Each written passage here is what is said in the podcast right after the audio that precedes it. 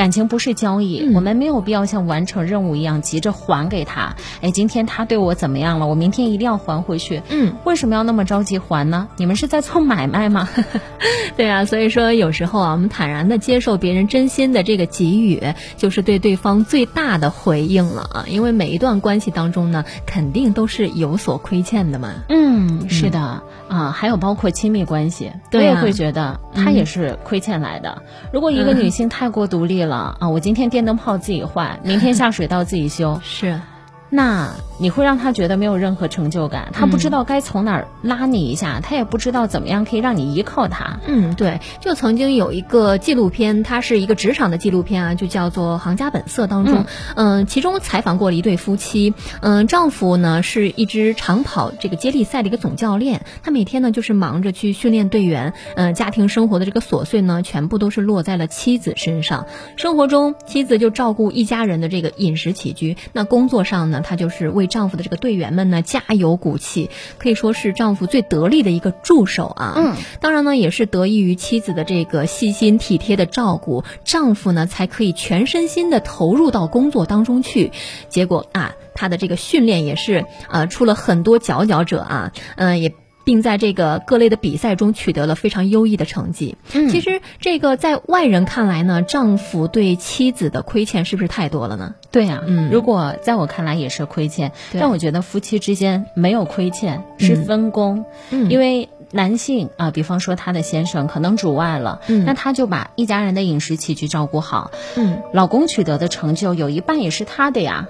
是的，对，嗯，所以说这个夫妻生活中最可贵的是什么呢？其实前几天啊，有一个朋友就突然就问我了，他说：“你找男朋友的话，你觉得，呃，什么是最重要的？人品啊，啊、人品。肯定。不过人品确实很重要，但还有一点就是真诚。嗯，我觉得不仅是这个情侣关系当中，还有这个夫妻生活当中，这个真诚也是非常重要的。没错。所以说，这感情因为。它是一个无法去量化的一个东西嘛，所以说两个人的付出不可能就是对等的，对总会有多有少，你总不能说非要啊两个碗是端平的嘛，不可能的。太过计较只会让自己很痛苦，是的呀，对吧？因为嗯两个人在一起生活，怎么可能付出是完完全全一致的对等呢？嗯该怎么算呢？这是感情，不是生意，没有嗯必要每一分钱算的都那么清楚，对吧？对我们也会经常听到老人家说，欠人家什么都不要欠人情，人情真的好难还。但是慢慢我们也会发现，别人对你三分好，如果你非要还十分的话，有时候有的关系就被你破坏了。嗯嗯这是一种过度的分寸感了啊，是吧？所以说，这种过度的分寸感就会让我们彼此之间产生一种无法跨越的一种距离隔阂一样。嗯嗯，是的。相欠也是很好的让感情升温的一个根本。我非常喜欢的一位心理学家叫做武志红，他说：“不要怕麻烦别人，如果你和他不彼此麻烦，你们的关系就没有办法建立起来。”啊，我特别赞同这句话，尤其是对于很多女孩来说，嗯啊，你可能和一个男生之间开始了一段爱情，其实的原因是你在麻烦他。